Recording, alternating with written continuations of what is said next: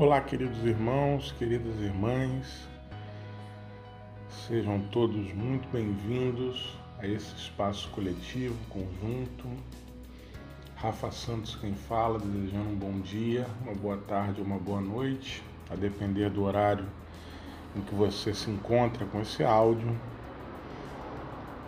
Feliz por estarmos aqui mais uma vez reunidos, dedicando cinco minutos a uma reflexão em um dos textos extraídos de uma das cinco obras da coleção Fonte Viva, ditada pelo benfeitor Emmanuel e psicografada por Chico Xavier.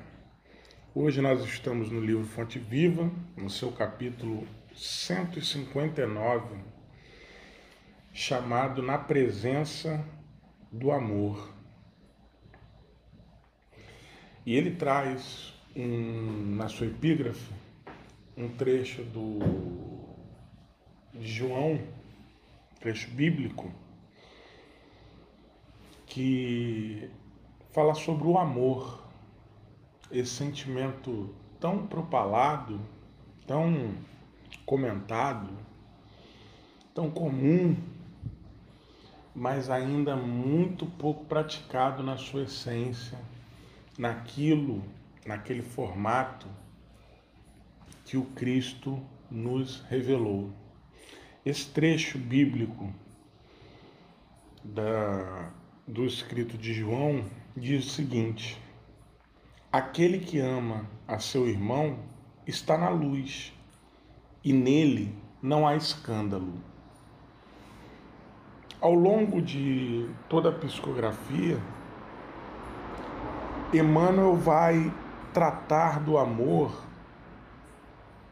sublime, do amor essência, do amor sentimento elevado que o Mestre Nazareno, por inúmeras e incontáveis vezes, nos deixou exemplos, muito mais do que palavras, em contraposição ao amor apego, ao amor excludente, ao amor posse, que ainda é um modelo muito mais próximo da nossa realidade.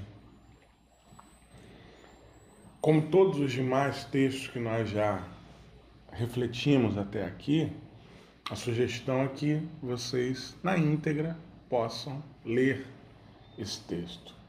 Mas, em síntese, Emmanuel vai nos rememorar que amar é, sobretudo, compreender. Amar o próximo é uma atitude que faz com que nós que amamos não sejamos permissivos com um olhar, com um julgamento negativo sobre o próximo.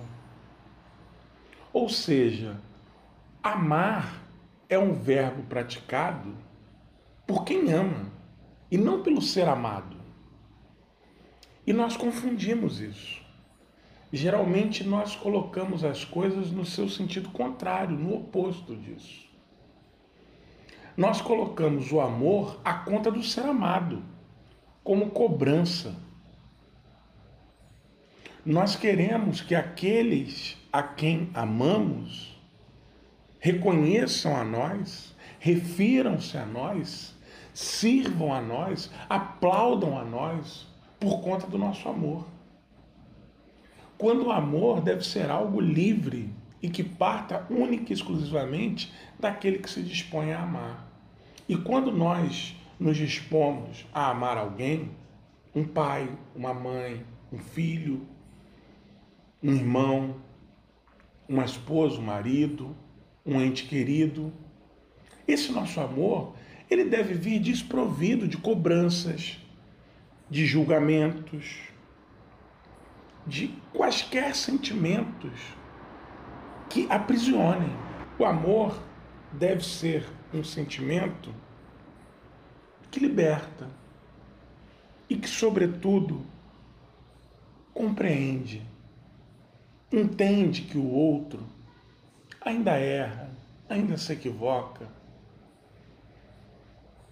E quanto mais tropeça, quanto mais demanda aprendizado, mais ele precisa de amor. E quando nós amamos e compreendemos dessa forma, também estamos entendendo que nós, na nossa imperfeição, precisamos de muito amor daqueles que estão adiantados à nossa frente e que estão sendo compreensivos, compassivos, amorosos, pacientes para conosco. Que nós possamos, pois, encarar essa face do amor crístico nas nossas relações cotidianas e disseminá-lo no nosso dia a dia. Eu agradeço a sua atenção. Nós nos vemos na próxima edição. Projeto 5 por 5. Até lá.